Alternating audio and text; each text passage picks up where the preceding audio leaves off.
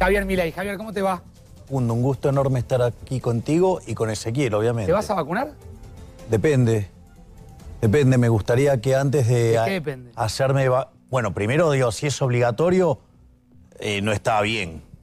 De última es mi opción, cómo yo decido cuidar mi salud o no. ¿Vos crees que no debiera ser obligatorio? Obviamente, digamos, ¿por qué el Estado me va a obligar a vacunarme? O sea, eh, Porque estamos en una pandemia. Bueno, podrías eh, construir otro sistema de, seguros bajo el cual, si vos, o sea, fueras responsable de contagiar a alguien, digamos, tendrías que evaluar los costos, ¿sí? A ver qué daño causas. En principio, digamos, o sea, yo de vuelta no le cuesto nada al Estado, porque si yo tengo un problema de salud, tengo una prepaga. Por lo tanto, o sea, es un problema mío y de la prepaga, ¿cómo lo arreglo? Punto uno. Punto dos, no solo eso, sino que además es interesante porque no tengo, digamos, claro que estén dadas todas las condiciones sobre si la vacuna es buena o no. Yo soy liberal. El liberalismo, acorde a la definición de nuestro máximo exponente de la historia argentina, que es Alberto Venegas Lynch, hijo, es el liberalismo es el respeto irrestricto del proyecto de vida del prójimo. Está claro, digamos, el- vos no estás respetando al prójimo, porque vos lo que sabés es que es otra vida, hay otra vida y es otra vida. Supongamos que me quiero ir de viaje en mi avión y te digo, vení, Pancho, te invito. Te invito a mi avión, ¿eh? Entonces suponete que, nos, que discutimos y yo ahora me enojo con vos. Yo soy el dueño del avión, sigo siendo el dueño del avión, ¿no? Bueno, andate del avión, porque es mío. ¿Qué pasa si te tenés que ir del avión en el medio de- del viaje? Digo, Esa es la ¿sabes- metáfora de... ¿Sabes cómo te va a ir, digamos, tirándote 15 me- de 15.000 kilómetros, de 15.000 metros? Bueno, te vas a matar. ¿Ok? Está claro. O sea, es un asesinato. O sea, y bueno, y vos podés discutir, digamos, cómo fue tu ingreso al avión, digamos, o sea, digo, puedo- pudo haber sido accidental, ¿sí? No dejaría de ser un asesinato. Puede ser forzado, no dejaría de ser un asesinato. Es el caso de la violación. Está mal también para la violación, porque que alguien cometa un delito contra una persona, eso nada de derecho a que vos puedas cometer un delito contra otra. Por lo tanto, o sea, si vos te querés drogar, hacelo. Si vos querés eh, suicidarte en cuotas, hacelo.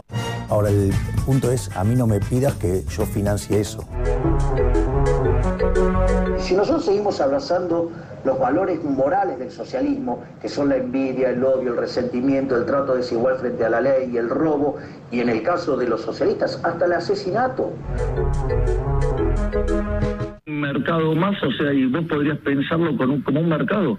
Es decir, eh, el problema es por qué, digamos, o sea, todo lo tiene que estar regulando el Estado, porque, digamos, seguramente si vos tuvieras, de hecho hay estudios que están hechos en Estados Unidos, que si vos dejaras esos mercados libres, digamos, funcionarías muchísimo mejor y tendrías me- menos problemas. Es decir, es una decisión de cada uno, o sea, digamos, a ver, ¿Por qué no puedo decidir sobre mi cuerpo? Digo, a ver, digo, ¿cuál es el punto? O sea, digo, No, si no, el liberalismo tiene- a ver, yo respeto, te, pero... te cuento Pero razonablemente. Jorge, por Sí, favor, decime, a ver, digamos... por favor, habla, habla, habla, habla, habla. Habla y A después ver, lo- lo- sí. lo- A ver, si el liberalismo es el respeto irrestricto del proyecto de vida del prójimo, basado en el principio de no agresión y en defensa del derecho a la vida, a la libertad y a la propiedad, mi primer propiedad es mi cuerpo. ¿Por qué no voy a poder disponer de mi cuerpo? O sea, ¿acaso no dispone el Estado de mi cuerpo, digamos, cuando en realidad me roba más del 50% de lo que genero?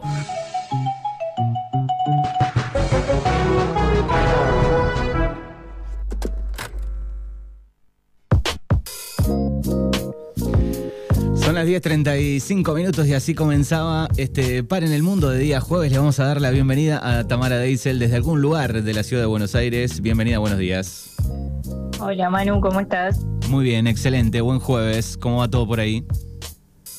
Muy bien, la verdad que bastante nublado el día, el día de hoy, pero bueno, lo que esperábamos de, de junio. Bien.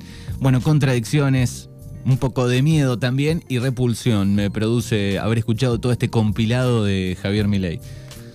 Exactamente lo mismo y ni te cuento yo que estuve escuchando varios, eh, varias intervenciones de, de Milei para, para armar este, este mini compilado para, bueno, mostrarles un poco de lo que va esta, este nuevo político de, de la escena argentina. Estuviste me imagino, mirando archivos, escuchando archivos para sacar simplemente estos cuatro minutos. Sí, que es el último, un recorte de lo último que, declaró. Lo, lo, último fue esto de abrir eh, el mercado de, de, los órganos, básicamente que es como atrasar muchísimo en el, en el tiempo, ¿no? Javier Milei decía en su campaña del año pasado, no vine a la política para guiar corderos, vine para despertar leones si hay algo que tenemos que reconocerle a Javier Milei es que el tipo dice algo y eso se transforma automáticamente en un título, en un graph de, tele, ¿no? Su principal caudal de seguidores, potente ya podemos decir, según la consultora Fisher, está entre los hombres jóvenes, los menos instruidos y cruzados por un enorme enojo con la economía y la política, lo que podría llamarse una juventud sin esperanza y descreída del sistema político. Un dato que no arroja esta consultora, pero que sin lugar a dudas existe, es que el antifeminismo atraviesa a sus votantes y por otro lado el destinatario inequívoco del reciente partido Libertad Avanza son los decepcionados con Cambiemos. Javier Milei representa a, las nuevas camadas que gritan un que se vayan todos. Él se presenta como un anarcocapitalista de largo plazo y un mini-arquista de corto, y la idea de estas corrientes es minimizar el Estado. El miniarquista eh, desea que el Estado solo se ocupe de seguridad y justicia y el anarcocapitalista eh, cuando la tecnología lo permita, quiere que se elimine incluso el Estado en temas de seguridad y justicia, y todo esto pasaría a ser de dominio privado. ¿Cómo la ves, Manu? La veo complicada, ¿no? Un poco mirando para atrás, ¿no? Experiencias ya vividas, rápidamente pensás un poquito para atrás y decís, bueno, esto no funcionó, ¿no? Eh, no, de hecho, ni, ni, siquiera se llegó, digamos, a no hay, no hay una experiencia real de eh, una inexistencia del Estado. Hubo otras formas de, organización, digo, como reyes y, demás. Pero del lado privado, eh, pienso en, muchas cosas, pasarlas a privada, digo, y que el Estado se aleje, lo veo claro, la experiencia que tenemos es eh, en Argentina los 90 con, con Menem y, la privatización. tenemos otras experiencias liberales, el digamos, el, el padre del liberalismo, Estados Unidos y Donald Trump, Jair Bolsonaro, tenemos un montón de, experiencias que tienden a minimizar eh, la acción del Estado. Yo pienso que si pasa todo al dominio privado, eh, pienso inmediatamente en las últimas declaraciones de Federico Brown, el presidente de Supermercados La Anónima, que dijo cuando le preguntaron en una convención de, comercio qué pasaba con, la inflación y es como, y aumentamos, remarcamos todos los días. Bueno, ¿qué pasaría si, si todo pasa a dominio privado, no? Eh, pensando en, cómo llega ¿no? Javier Milei a nuestras vidas, cómo se convierte en la tercera fuerza de la Ciudad Autónoma de Buenos Aires, llegando hoy a ocupar el puesto de diputado nacional. Bueno, tiene un recorrido bastante amplio. En 2015 se sienta por primera vez en la mesa de hora clave, conducido por un decrépito Mariano Grondona. Y Milei se presentaba en ese entonces como economista, jefe de la Fundación Acordar, y atentis con este dato, la Fundación Acordar eh, fue un espacio liberal creado por Daniel Scioli en uno de sus intentos fallidos por alejarse del kirchnerismo. Las vueltas de la vida, hoy tenemos a un Daniel Scioli prontísimo a eh, ejercer como ministro de Desarrollo Productivo. Mm. que no tenía ese dato, no lo tenía. Bueno, viene un poco de, ahí, como también para conocer, eh, seguir conociendo a los políticos, ¿no? Y, cómo se van reordenando en la escena.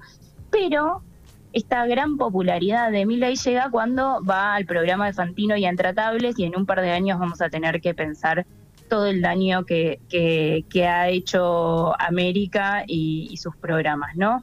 Desde ahí Milei se define como un creador de zócalos, su ascenso en la pantalla de televisión lo lleva a ganar miles de seguidores en redes sociales, visualizaciones, comienza a dar charlas, eh, y presentaciones en plaza. Javier Milei tiene 51 años, estudió licenciatura en Economía en la Universidad de Belgrano y su padre, Norberto Horacio Milei, con quien tiene un pésimo vínculo, fue el que financió la mayor parte de su carrera. El padre de Milei fue chofer de, colectivos hasta que compra sus propias unidades y constituye la empresa de transporte Teniente General Roca S.A. en los años 70. Después lo vende en una cifra millonaria en dólares cuando se habla del vínculo pésimo que tiene con su padre, uno piensa inmediatamente en el vínculo pésimo que tenía Macri con su padre y, todo lo que eso nos, nos trajo a los argentinos, ¿no? Eh, precisamente consultado Mauricio Macri en el programa de, Canosa sobre lo que pensaba de Javier Milei, Mauricio Macri decía eh, que es una expresión, que Javier Milei es una expresión de la bronca y la frustración, con su estilo distinto al mío, valoro que él vino a defender ideas con las que yo peleo desde hace 18 años cuando me metí en política. Estas ideas a las que se refiere Mauricio Macri, que comparte con Javier Milei, son la reforma laboral contra los trabajadores, la reforma jubilatoria, más tarifazos y obviamente beneficios para los grandes empresarios. Me pasa a mí que cuando observo a mi ley, a mí me da la sensación de que va a explotar cual Fabián Vena en Resistiré. se va lo primero.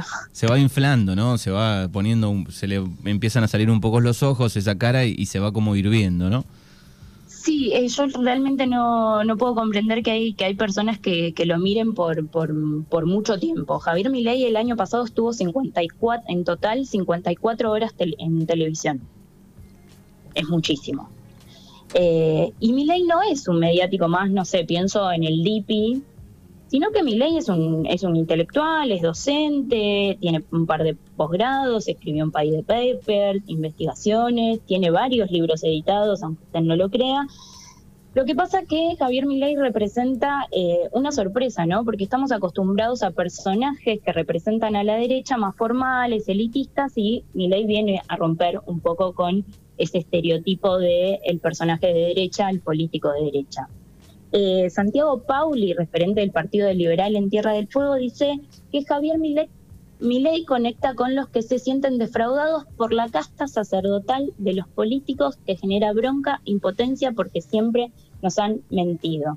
Acá salta la, palabra muy mencionada por Javier Milei el año pasado en, en las elecciones, que es la palabra casta, para los que no sepan, eh, la casta es un grupo que forma una clase especial y tiende a permanecer separado de los demás por diferentes razones. Eh, Javier Milei, antes de meterse de lleno en política, en el prólogo de su libro Libertad, Libertad, Libertad, editado en 2019 junto a Diego Giacomini, su ex socio, decía, no somos políticos, creemos que nuestra decadencia tiene su origen en la propia forma de pensar de los argentinos. Así que trabajamos sobre esa forma de pensar. Si nos metiéramos en la política institucional, como actualmente lo hacen otros liberales, el sistema nos comería crudos en seis meses. Además está decir que dos años después asumiría el 10 de diciembre como diputado nacional por la ciudad autónoma de Buenos Aires. Ya se le cumplieron los seis meses en los que supuestamente la política lo iba a comer eh, bueno, estamos viendo a ver en, qué, en qué anda y si finalmente lo comió. ¿no? El, año pasado, cuando se presentaba eh, como candidato, un poco para defenderse de esa declaración que estaba en su propio libro, decía, me voy a meter y voy a ir a militar con vos porque como hemos pedido que se vayan todos y no se fue ninguno, bueno, ahora que se queden todos porque los vamos a sacar a patadas en el culo para volver a reconstruir la Argentina próspera, una Argentina liberal. Contradicciones de, Javier Milei a las que ya nos tiene bastante acostumbrados. Sí, revisas un poco el, el archivo y es contradicción todo el tiempo. Todo el tiempo. Para Miriam Bregman, diputada nacional por el Frente de Izquierda, mi ley habla desde el lugar más conservador del universo, que es el lugar obviamente del dinero, del poderoso que tiene dinero para comprar todo. Y esto no es rebeldía, porque Javier Milei se lo presenta un poco como, como la nueva rebeldía. Incluso hay un libro que se llama La rebeldía se volvió de derecha preguntándose esto, a ver qué, qué pasa ¿no? con eso. Para mí, Miriam Bregman, rebeldía es cambiar este sistema de raíz, cuestionar que hay algunos que son cada vez más ricos y otros que viven cada vez peor.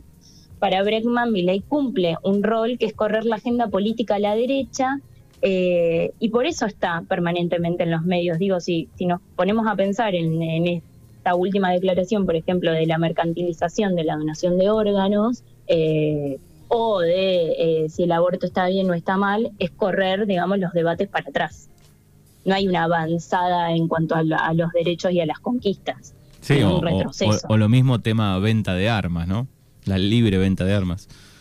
Exacto, sí, la, la aportación, básicamente. Javier Milei, tenemos que, que ser eh, concretos, representa hoy una parte de- del descontento y ese es un problema grave porque la salida que propone es para pocos.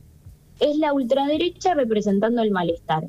Para Mario Santucho, sociólogo y editor de revista Crisis, este avance de personajes como Milei en gran medida es el resultado de que buena parte del progresismo de América Latina está más bien en una posición conservadora, ordenacista, en defensa del statu quo y dejando liberado eh, en el sector de la ultraderecha eh, la supuesta eh, rebeldía o los debates, ¿no?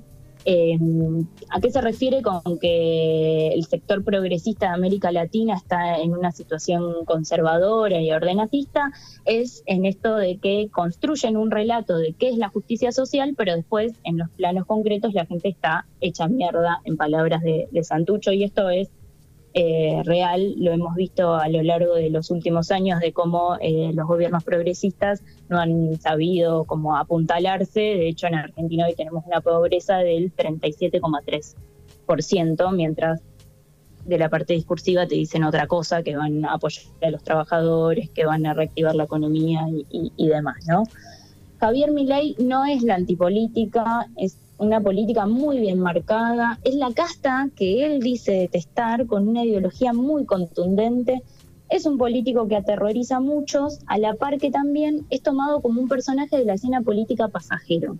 Y la verdad que no, o sea, uno no debería pensar que, que bueno, que, es un tiempo, que es, que es una moda, uno piensa, no sé, en personajes como de Narváez y en cuánto duró, eh, por estas experiencias que hemos tenido en los últimos años, como ya lo mencioné, a Jair Bolsonaro en Brasil, a Donald Trump en Estados Unidos, como uno sabe que pueden llegar al, poder. Claramente.